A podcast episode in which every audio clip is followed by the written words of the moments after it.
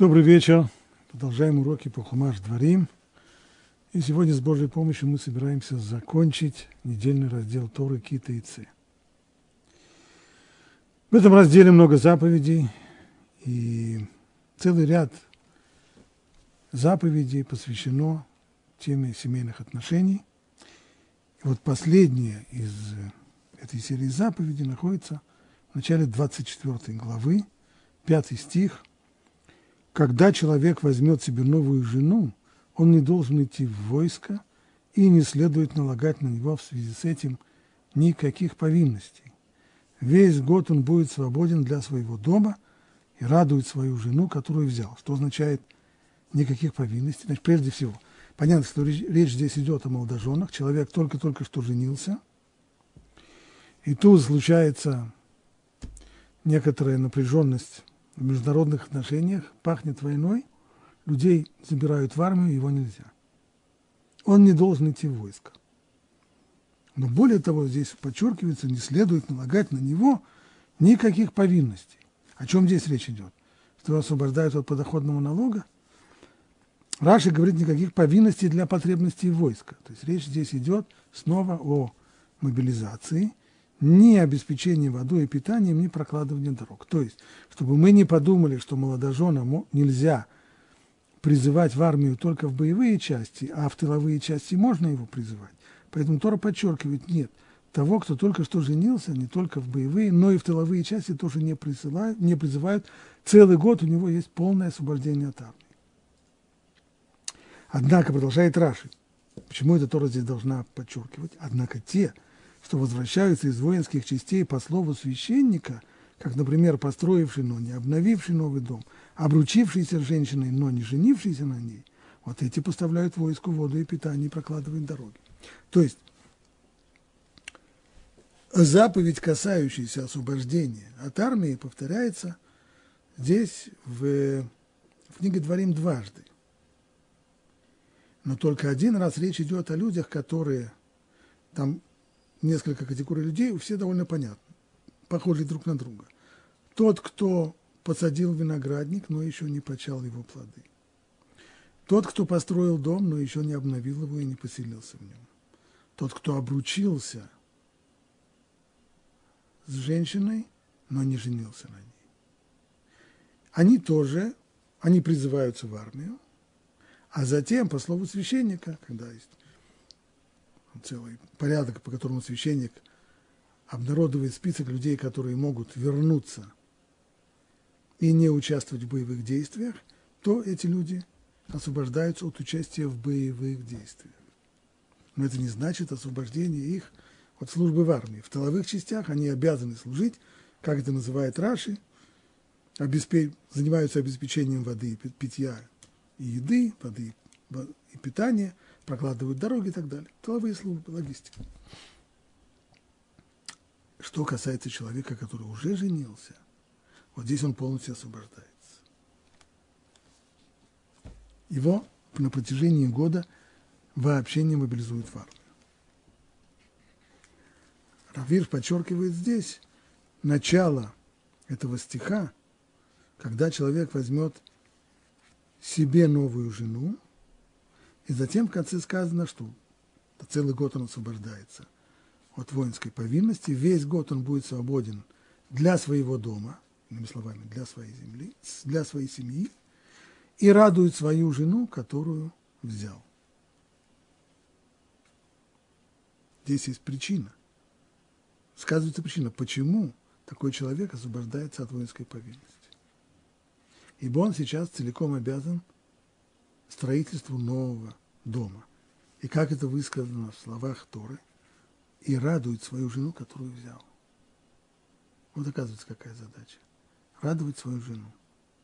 Здесь, пишет Равир, Тора провозглашает обязанность мужа радовать жену, которую он взял себе.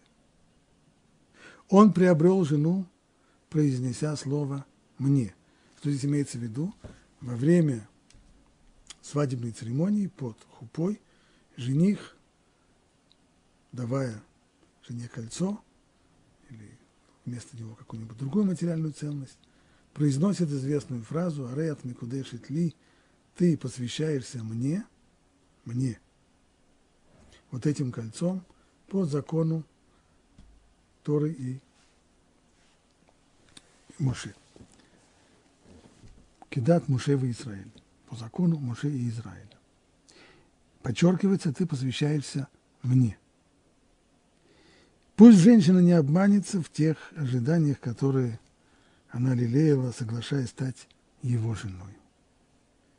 И самое важное, ну, а здесь неплохо было бы спросить, стоп, стоп, стоп, а какие ожидания были у женщины, которая выходит замуж? Что она ждет от своего мужа? И Равиш продолжает. Самая важная задача мужа в браке – трудиться ради счастья той женщины, которая стала его женой. В глазах Торы этот мужний долг крайне важен не только для личного счастья семьи, но и для процветания всего народа. Настолько важен, что Тора освобождает мужа от всех общественных обязанностей и работ в течение целого года после женитьбы. То есть тот самый факт, что закон освобождает человека от участия в общественно важных делах, от службы в армии, даже когда есть в этом необходимость, даже когда назревает нехорошая обстановка, в которой мобилизуют людей в армию, его нельзя на целый год. И это не потому, что мы просто относимся к нему, это поблажка для него, и относимся к нему с сожалением. Жалко, молоденький, то, только что женился. Не, не в этом дело. Ведь брак, заключение брака названо в предыдущей главе, там говорилось о том, что есть люди, которым нельзя заключать браки с еврейскими женщинами, и это называется в Торе такими словами. Пусть не войдет там, мамзер в общину Израиля. Женитьба на еврейской женщине – это вход в общину Израиля. Значит, человек до сих пор,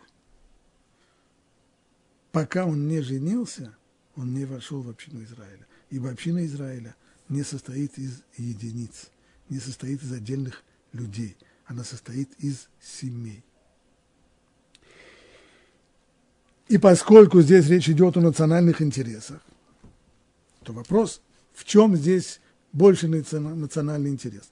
В том, чтобы был еще один мобилизованный в армию человек, который служил бы обществу, находясь в армии и выполняя армейскую службу, или в том, чтобы человек построил свою семью так, чтобы это была действительно крепкая семья. Национальный интерес в том, что он, он построил свою семью. Ибо ненормальная семья в конечном итоге ударяет по национальному интересу. Ибо народ строится из семей. И если семьи нормальные и здоровые, тогда и народ нормальный и здоровый. Ну, и можно тогда добавить, добавить казалось бы, ну, несколько наивный вопрос. Хорошо, очень важно построить семью, ну, можешь потом. Отслужит парень годик в армии, а потом вернется и начнет строить. Семью надо строить с самого начала. Первый год после создания семьи, он решающий.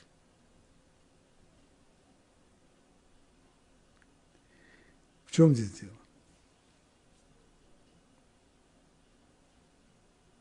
Как пишет дальше Равирш, фактически закон освобождает его для того, чтобы он полностью посвятил весь год после женитьбы дому и созданию основ счастья своей жены. Создание основ семьи и на чем оно зиждется, о том, что муж заботится о счастье своей жены. Весь год он будет свободен для своего дома, говорит Тора, и радует свою жену, которую взял. Ну и здесь вопрос. Хорошо, парня освободили от воинской службы. На целый год он свободен. И целый год он может посвятить тому, что от него хочет Тора, радовать свою жену. Вопрос, а он знает, каким образом радовать свою жену? Что нужно для этого делать? Факт известный.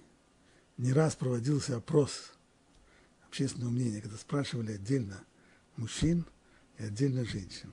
Вот перед вами конкретный вопрос. Тора требует, чтобы муж в первый год после свадьбы целиком посвятил его тому, чтобы радовать свою жену. Каким образом радовать жену? спрашивали отдельно мужчин, отдельно женщин. Что касается мужчин, получали самые разные ответы, один глупее другого.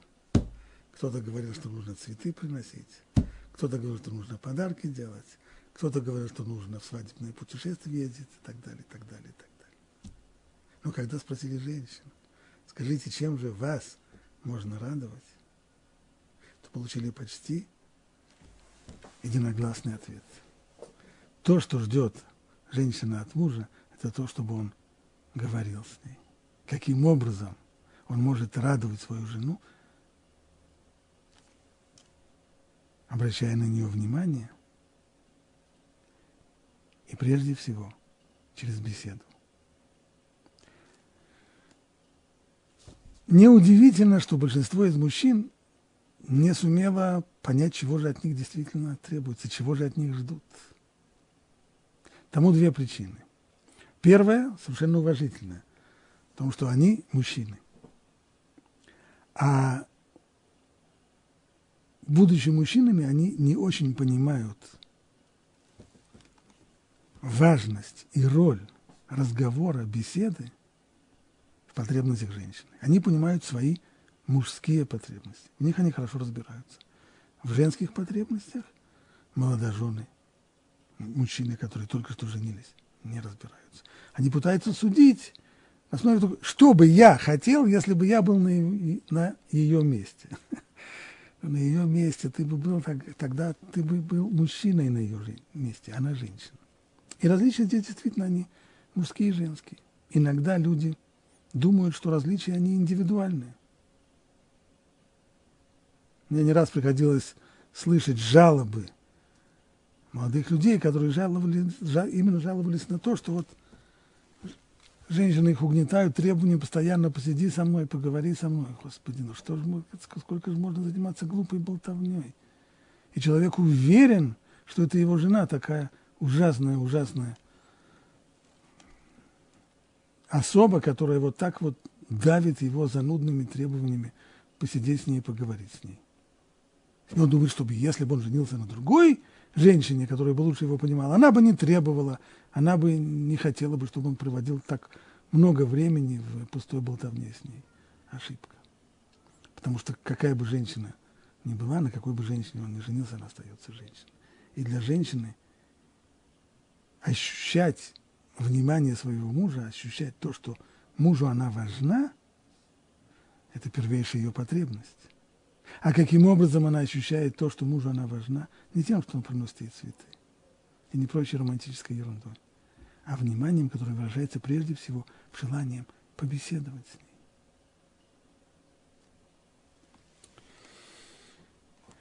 Вторая сторона медали состоит вот в чем. Если так ужасно важно беседовать, то почему этому выделяется один год – и с другой стороны, этот год целиком посвящается именно этому. То есть вот сейчас закладываются основы семьи. Знаем, что если строится дом, то очень важно заложить крепкий фундамент. И если фундамент не будет крепкий, то как бы старательно потом не возводились первый, второй, третий, тринадцатый, восемнадцатый этажи, ничего не поможет. Дом рухнет. Может быть, не сразу, будет землетрясение, но он рухнет. Поэтому сейчас вот то же самое в создании семьи. Сам первый год закладываются основы. И каким же образом они закладываются? Через разговор. Ну, о чем уже можно разговаривать целый год? Понятно, что все важные и серьезные темы можно перебрать за несколько часов, а потом весь, а потом весь год получается все, что можно, это можно только болтать. Почему же так важно болтать? Мы же привыкли воспринимать болтовню как нечто очень просто отрицательное.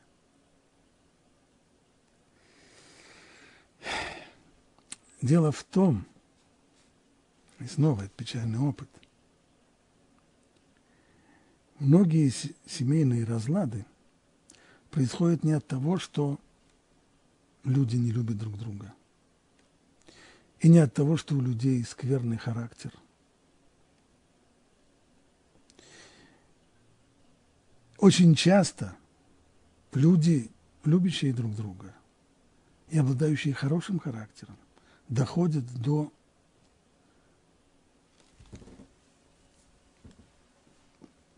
просто ужасных кризисов в семейных отношениях по одной простой причине. Они не умеют контактировать друг с другом. Точнее, они не понимают друг друга хорошо. И когда один человек, один из них говорит какую-то фразу, второй воспринимает ее иначе. То есть он видит в ней те значения и смыслы, которые говорящий вовсе не собирался вложить в эту фразу. И начинается динамика, поскольку возрастает недоверие. Каждый, причем обычно это обе стороны, каждый из супругов начинает приписывать своей паре те намерения и те высказывания, которые тот вовсе никогда, никогда не собирался высказывать. Ну как же, говорит жена, ты же хотел сказать что-то. Я вообще не хотел ничего такого сказать. Ну как же, ты же сказал так. Как? Что такое? Я сказал вроде бы, человек не понимает. Я сказал, что жена совершенно безобидную фразу, как она сумела это так понять. И точно так же в другую сторону. Люди не понимают друг друга.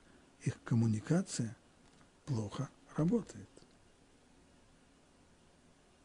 Но если бы эти люди первый год своей совместной жизни провели бы так, как этого требует Тора, когда молодожен, когда молодожена, о них сказано, что муж, женившийся только что, взявший себе новую жену, освобождается от всех повинностей на целый год для того, чтобы радовать свою жену, которую взял. А радовать, мы сказали, чем в основном вести с ней разговоры, то путем вот такой вот даже пустой болтовни, прежде всего, люди учатся понимать друг друга.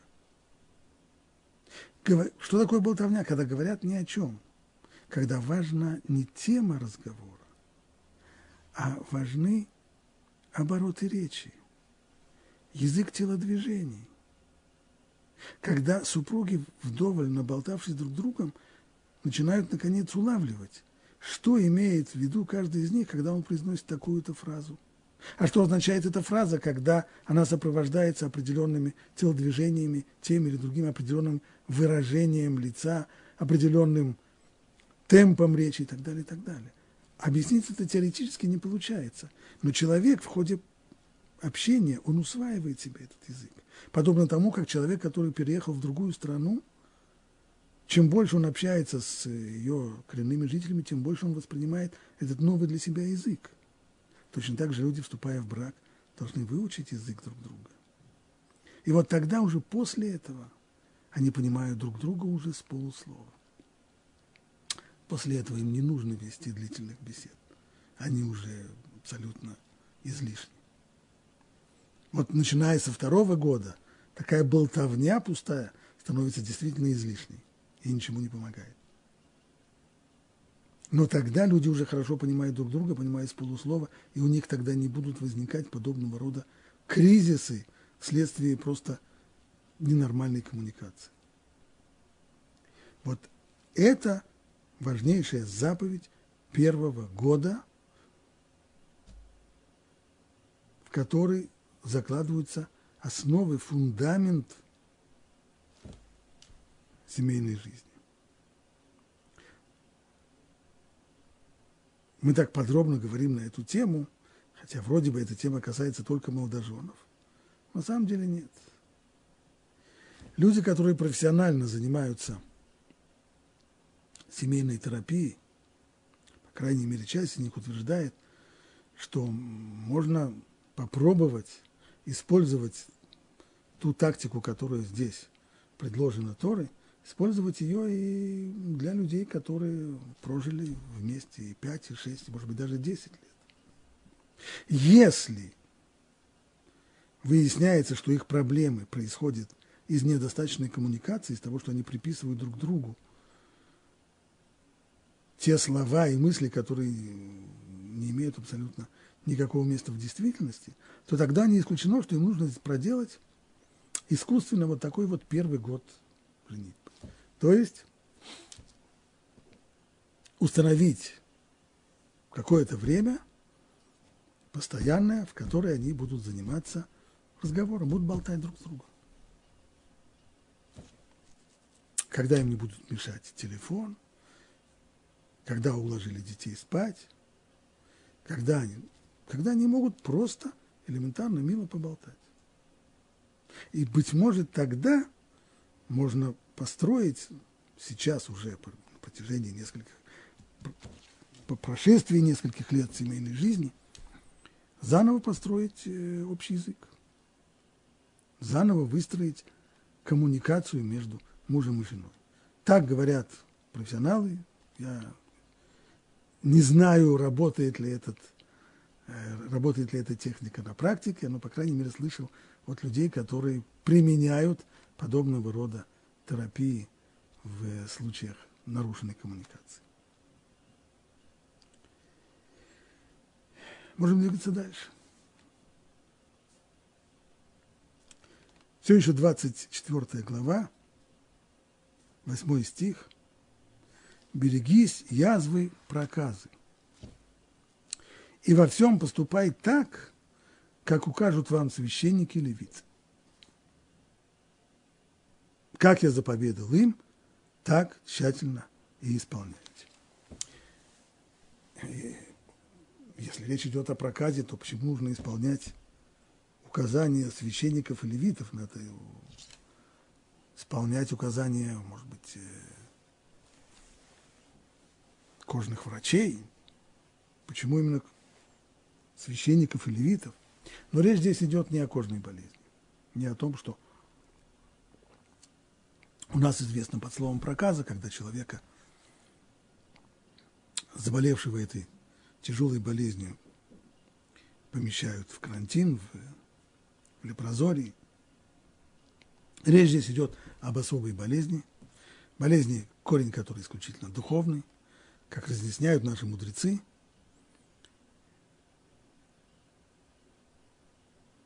Это болезнь, болезнь в кавычках, поражала людей, которые позволяли себе злоречие, то, что называется лашон ара. То есть разговоры, в которых люди, перемывают другим косточки, рассказывают о других людях, порочащие какие-то, порочащую информацию. Вот тем, кто постоянно, тем, кто часто практикует такое времяпрепровождение, то им в качестве предупреждения свыше приходило вот это вот, то, что называлось нега, как слово касание. Перст Божий касался такого человека, и его кожа покрывалась особыми белыми пятнами. Чего, конечно, если, если мы прочитаем описание э, реаль, проказы, известной нам кожной болезни, то никаких белых пятен там нет. Так вот, здесь говорится, берегись язвы проказы. И во всем поступай так, как укажут вам священники и левиты, как я заповедал вам, так и исполняйте. Помни, что сделал Господь Бог твой с Мирьям в дороге, когда выходили из Египта. Тора здесь напоминает история, которая случилась с сестрой Муше, Мирьям, его сестра, которая была старше его которой стало известно, что после дарования Торы Моше расстался со своей женой.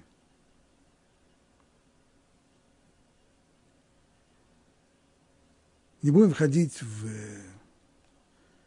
в причины, по которой это произошло, но, по крайней мере, Мирьям, настолько, сколько она понимала эту ситуацию, считала это неправильным шагом. И она обсудила эту тему со своим старшим братом, с Аароном. То есть она ему рассказала то, чего Арон не знал. Рассказала о том, что Муше расстался со своей женой.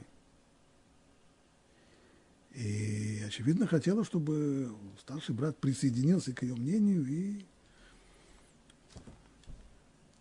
быть может, было здесь и идея как-то повлиять, хотя вряд ли была идея о том, что можно повлиять на Муше, это не тот был человек, который поддавался чужим влияниям, но, по крайней мере, они эту тему вместе обсудили.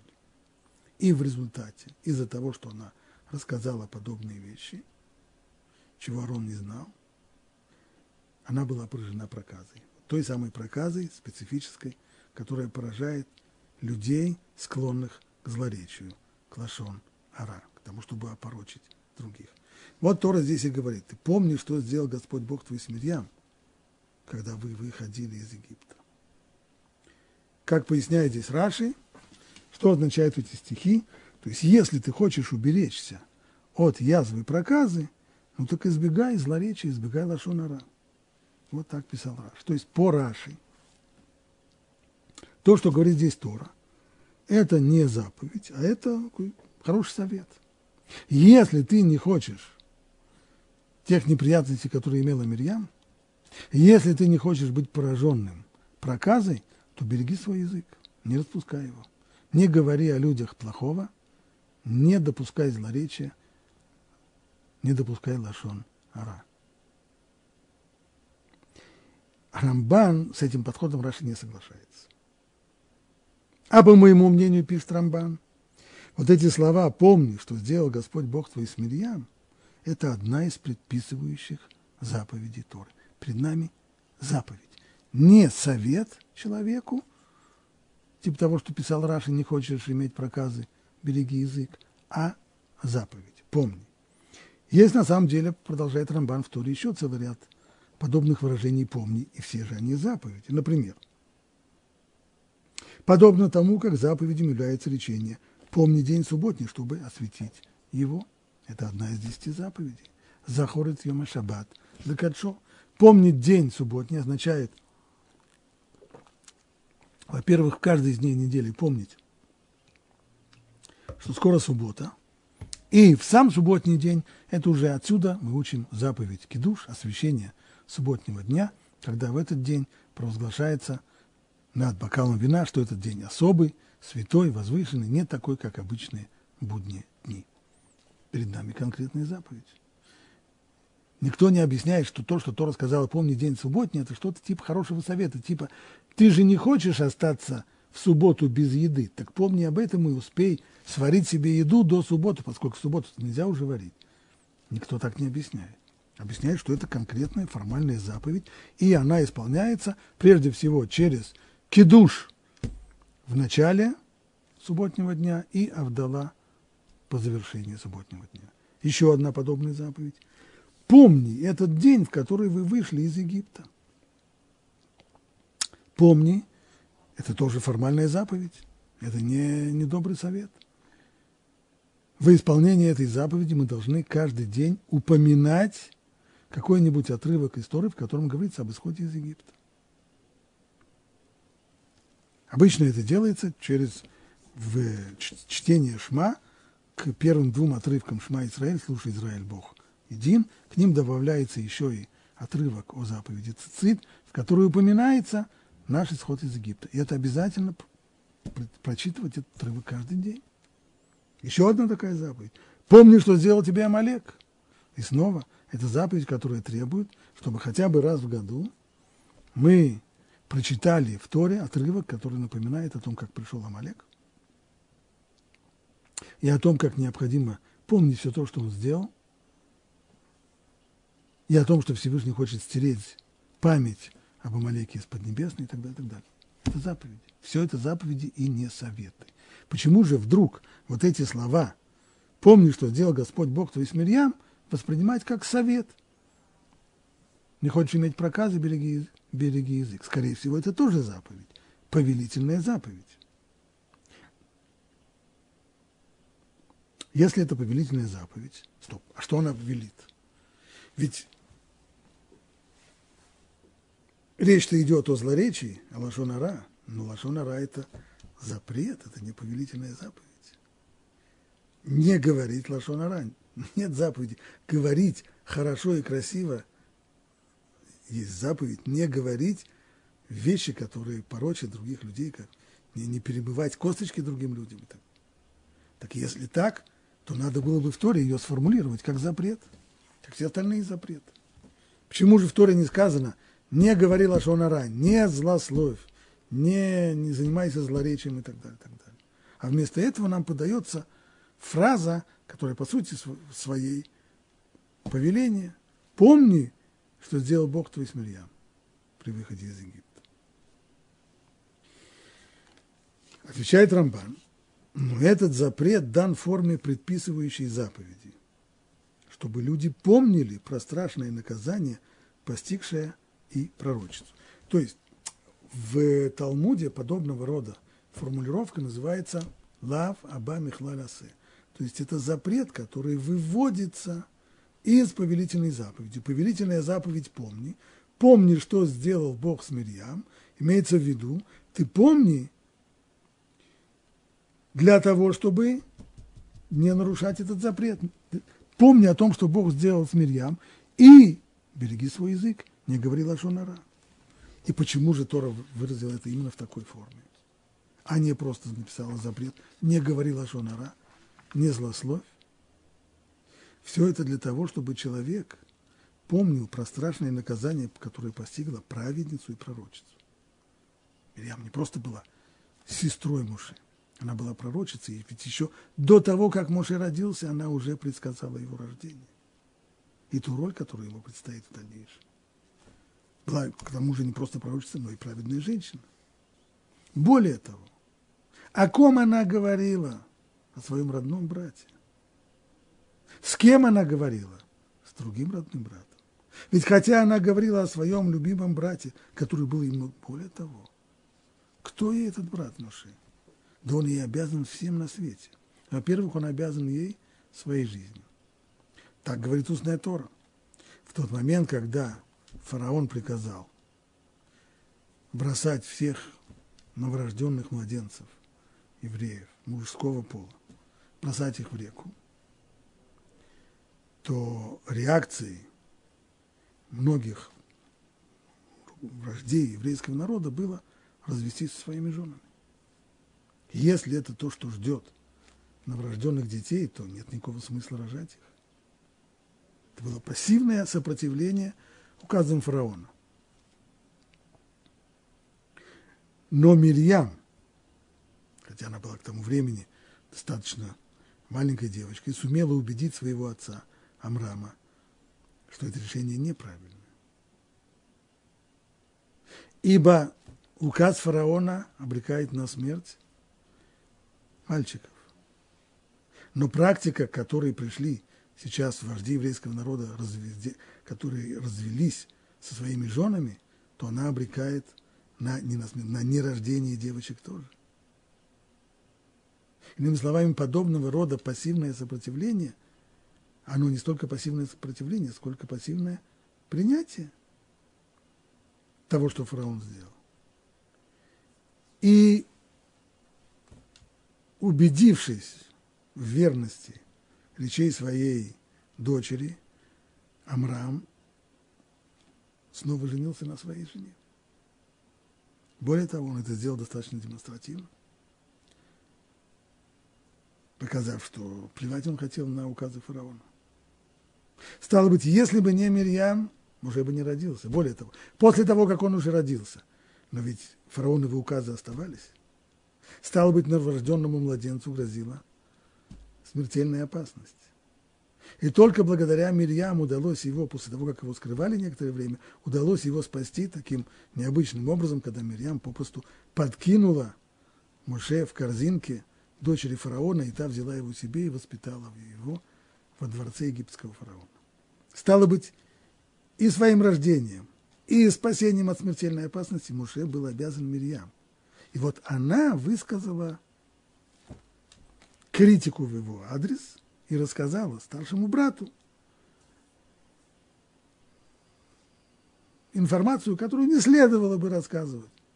Но все-таки, кто говорит и о ком говорит. И несмотря на все это, она была наказана по всей строгости. Поэтому человек должен сделать вывод, стал, если только есть у него голова на плечах. Если уже родная сестра, которая сказала что-то нехорошее о своем родном брате – а тут, причем о том брате, который обязан ей своим появлением на свет и своей жизнью, которая спасла его от верной смерти. И при всем том, она понесла суровое наказание, уж тем более, если мы начнем говорить друг о друге не только о своих братьях, но и о других людях. Если мы начнем говорить Лашон Ра и рассказывать что-нибудь порочащее о них, то какое же, какая же, какое же наказание ждет нас? Вот почему Тора записала это в такой форме. Кстати, более того, ведь как она рассказывала это? Разве она рассказывала Мирьям все эти вещи прилюдно? Нет, она говорила только с Аароном. И не в присутствии Муше. Вовсе не собираясь устыдить его, а в укромном месте и в присутствии только Аарона. И тем не менее, все ее заслуги не смогли ее защитить. Стало быть, и ты, если будешь злословить даже о своем собственном брате, не уйдешь от кары. Вот почему, объясняет Рамбан, Тора записала эту заповедь не в форме запрета, не злословь, а в форме повеления, как лав аба михлалясе, как запрет, происходящий из повелительной заповеди, помни, что сделал Бог Мирьям. Значит, по утверждению Рамбана, именно здесь, хоть в неявной форме, и записан в письменной Торе запрет на злоречие, на лашонара. Продолжает Рамбан и выдвигает еще один аргумент. Да и как может быть, чтобы грех, злоречие, равнозначный по своей тяжести кровопролитию, не был бы записан в Торе как запрещающая заповедь или хотя бы как запрет, вытекающий из предписывающей заповеди? Если действительно, начнем с конца, откуда мы знаем, о запрете Лашон Ара, о запрете. Верно, мы о нем знаем из устной Торы. Из устной же Торы мы знаем, что это не просто грех, а это ужасный грех. Настолько, что мудрецы приравнивают его к кровопролитию. То есть человека можно убить физически, для этого нужно воткнуть ему нож между ребер, а можно его убить морально, очернив его, оклеветав его. И даже не оклеветав, а рассказав о нем – истинную информацию, но такую, которая полностью убьет его морально. Для людей он перестанет существовать. Тоже своего рода убийство. Если, если перед нами столь тяжелый грех, столь тяжкий грех, равнозначный убийству, то как может быть, чтобы в письменной Торе не было на него хотя бы даже намека? Чтобы он пришел к нам только из устной Торы – чтобы в письменной Торе не было ни одного стиха, который либо не обязательно хоть прямым образом запрещает это, но хотя бы через повелительную заповедь. Такого не, представить себе такое невозможно. Тогда мы смотрим, ну, если так, если он должен быть где-нибудь в Торе, то где же тогда?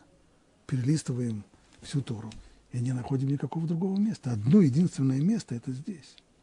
Поэтому следует заключить, что здесь Тора предостерегает, чтобы мы избегали злоречия, будь то на людях или в укромном месте. И также независимо от того, есть ли намерение навредить человеку и опозорить его или нет. Да, это тоже выводим отсюда. У Мирьям не было никакого намерения опозорить Муше. Не было намерения навредить ему. Она просто обсуждала с, со старшим братом, волновавшую ее полученную ее информацию, которая ее взволновала. Вот. И все равно она нарушила этот тяжелый запрет. Если мы не находим в Торе ни одного другого места, в котором, казалось бы, есть намек на запрет злоречия, а здесь разговор идет о злоречии, хотя и таким завуалированным образом. Помни, что, что сделал с Мирьям Бог при выходе из Египта. Стало быть, здесь эта заповедь и записана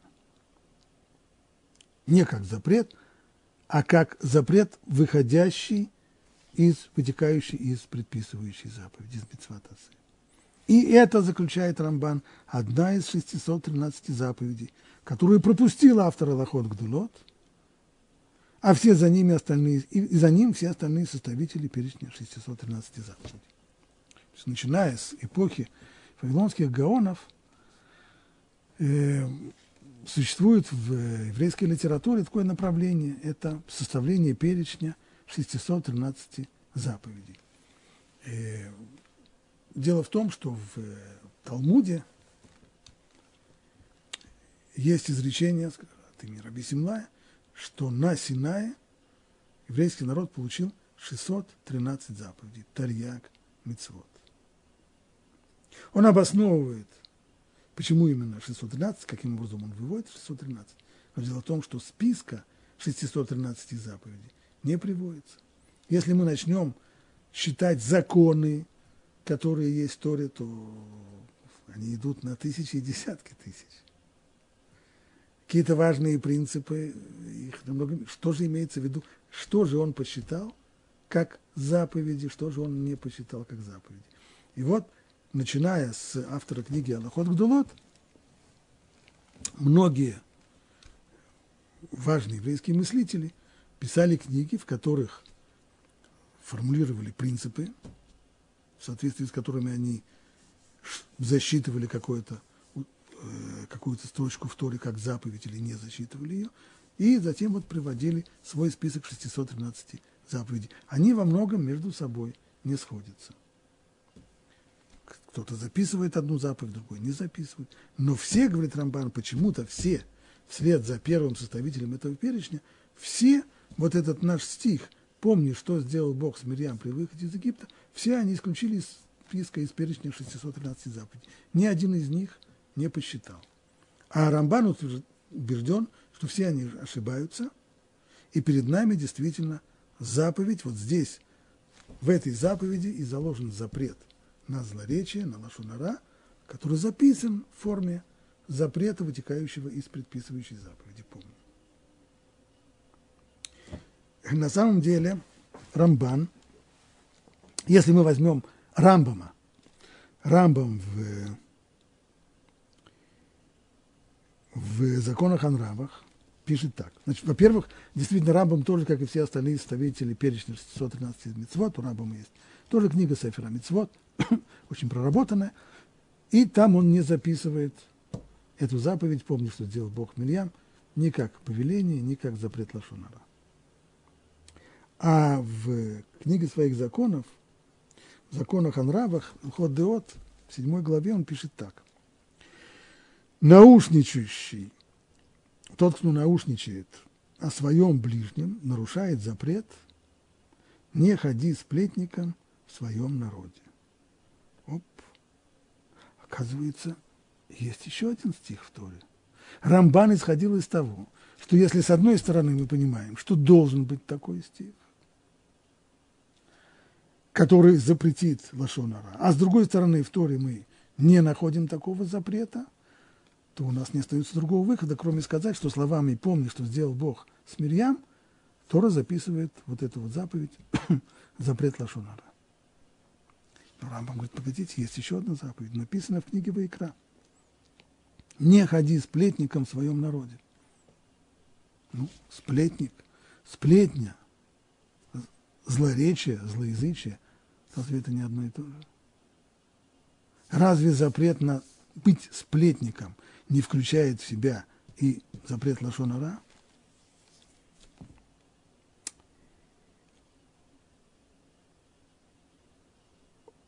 мы видим, что Рамбан не, не считает так. Согласно его мнению, этот стих не запрещает, нельзя сказать, что в нем содержится лошонара, но прежде чем понять позицию Рамбана – Посмотрим позицию Рамбама. Да? Только не путать здесь Рамбана с Рамбамом. Сначала мы изучали комментарий Рамбана к Торе, и в этом комментарии Рамбан утверждает, что слова «помни, что сделал Бог с Мирьям» – это заповедь, заповедь, которая накладывает запрет на злоречие, лашонара. И Рамбан подчеркивает, что остальные составители перечня 613 эти заповеди так не считают. И вот мы приводим сейчас в качестве примера позицию Рамбама. Он говорит так, тот, кто наушничает о своем ближнем, нарушает запрет, не ходи сплетником в своем народе. А что означает сплетник? Давайте прежде всего договоримся о терминологии, говорит Рамбам. Кто такой сплетник? Это человек, который ходит от одного к другому и пересказывает. Такой ты сказал то-то и то-то а о таком-то я слышал то-то и то-то. То есть человек, который рассказывает, что один сказал, знаешь, я вчера был в гостях у такого-то, знаешь, он сказал, он сказал, что. Или, а знаешь, что я слышал, там не рассказали. Мне рассказали, что такое-то сделал так-то, что с таким-то произошло то-то и то-то и то-то. Информация может быть совершенно нейтральной. Но здесь есть передача информации, иногда совершенно невинная передача информации от одного человека к другому. В целом ряде случаев это может быть причиной катастрофических последствий. И все это сплетник. И хотя он пересказывает правду, мы не говорим здесь о клеветнике, мы не говорим о выдумщике. Человек пересказывает правду. То, что он слышал вчера, кто-то сказал так-то и так-то, и он это пересказывает. Но подобный человек разрушает мир. Потому что есть информация, которую не следует передавать дальше. И рассказанное, то, что когда человек слышит какое-то выражение, которое, может быть, ему кажется совершенно невинным, и пересказывает его другому человеку, это может привести к трагедии. Продолжает Рамбам дальше. Но есть неизмеримо больше грех, который тоже подпадает под этот запрет. Пересказывать порочащие ближнего сведения, даже если они правдивы. Речь не идет здесь о рассказе о том, что кто чего сказал. Передача информации о человеке, но информации такой, которая его порочит. Либо такой, которая может привести для него, к ущербам для него, нанести ему вред. Даже если они правдивы. Тот, кто измышляет ложь, называется клеветником, а не сплетником. Значит, у нас есть клеветник. Кто такой клеветник? Это человек, который распространяет ложную информацию о другом человеке, ложную и порочащую. О том, что такое клевета, все знают, как, насколько это ужасно, не нужно объяснять. Есть клеветник, есть сплетник. Сплетник ничего не, веду, не выдумывает. Он рассказывает чистую правду. Просто он переносит информацию от одного человека к другому, рассказывает, кто что чего сказал. Или кто чего где-то сделал. И, наконец, есть человек злоязычный, Бааль Лашонара – так называется человек, который рассказывает, вот такое-то сделал кто-то, и говорит о каком-то отрицательном поступке, а его родители, оказывается, ну, знаете, кто были его родители? Или знаете, чем он занимался в прошлом? Это он сейчас такой. А знаете, что он раньше сделал? А я, знаете, что о нем слышал? Что он так-то и так-то и так-то, или его способности. То есть порочащая информация – о человеке, со стороны его происхождения, со стороны его занятий, со стороны его поступков, со стороны его качеств, со стороны его умений и так далее. И так далее. Это лашон ара, злоречие. Это, все это сведения, порочащие другого. Итак, есть три, три категории. Клеветник, сплетник и злоречивый. Так вот, согласно Рамбаму, если Тора написала «не ходи сплетником в своем народе», а сплетник – это человек, который переносит совершенно нейтральную, иногда совершенно не порочащую человека информацию, просто рассказывает о том, что он слышал, что чего кто сказал. Вот и все. И Тора это запретила. Если так, то уж тем более должно быть запрещено передача порочащей информации о человеке. Уж тем более запрещено перемывать косточки другим людям, раскрывая их подноготную, рассказывая об их недостатках, пороках, проступках и так далее, и так далее. Стало быть, по Рамбаму злоречие включено в запрет «не ходи сплетником в своем народе». Соответственно, не нужен Рамбаму вот этот вот стих «Помни, что сделал Бог с Мирьям при выходе из Египта». Он в нем не нуждается. Рамбан с Рамбомом в данном случае не согласится. Его позиция такова. В этом стихе «не ходи сплетником в своем народе», если даже мы согласимся, что хотя речь здесь идет о сплетнике, но включается сюда и злоречие тоже, и Бааль Лашонара, но имеется здесь в виду только то, что действительно называется Бааль Лашонара. Бааль Лашонара в терминах Халаки это означает человек, который постоянно занимается вот этим вот злоречием. Он, для него это образ жизни. для него наиболее очевидное времяпрепровождение – это перемывание косточек другим людям, рассказывание порочащей других людей информацию. Это доставляет ему ощущение полноты жизни. Вот о таком сплетнике, хуже, чем сплетники, о таком злоречивом человеке, когда это не отдельный поступок, а человек таков.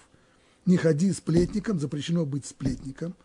Это качество человека и образ жизни его. Запрещено быть злоречивым человеком.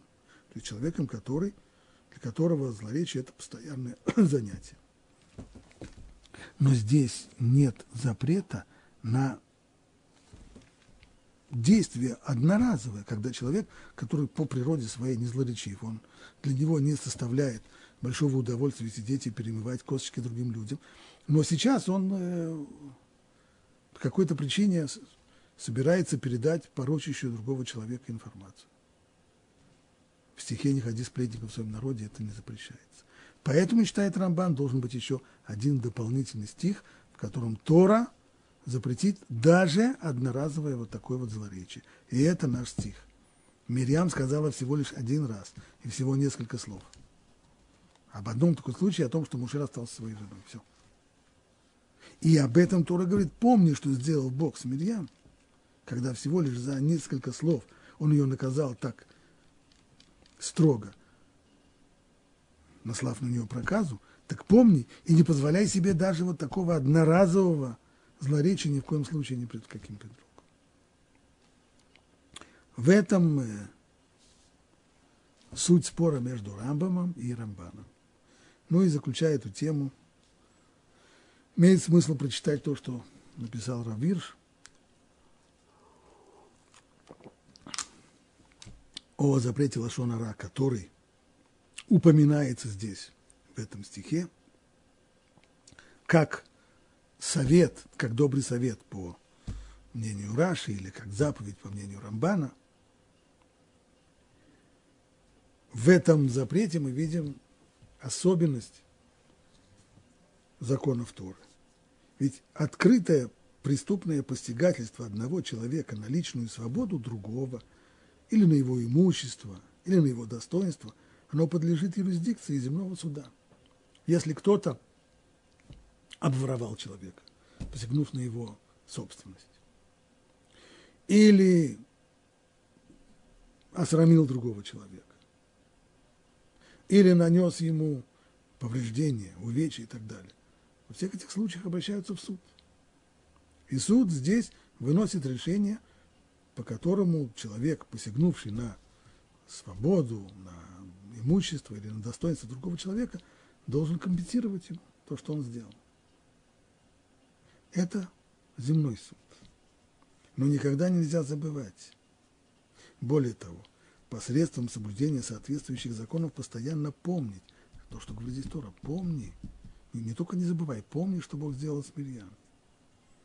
Что же надо помнить? Что в народе Бога все человеческие отношения, даже слова, которые люди произносят, и их мысли подпадают под юрисдикцию высшего судьи не земного суда, а высшего судьи, который укажет своим перстом в знак предупреждения на дом или на тело всякого, кто забывает, как нужно относиться к своим братьям.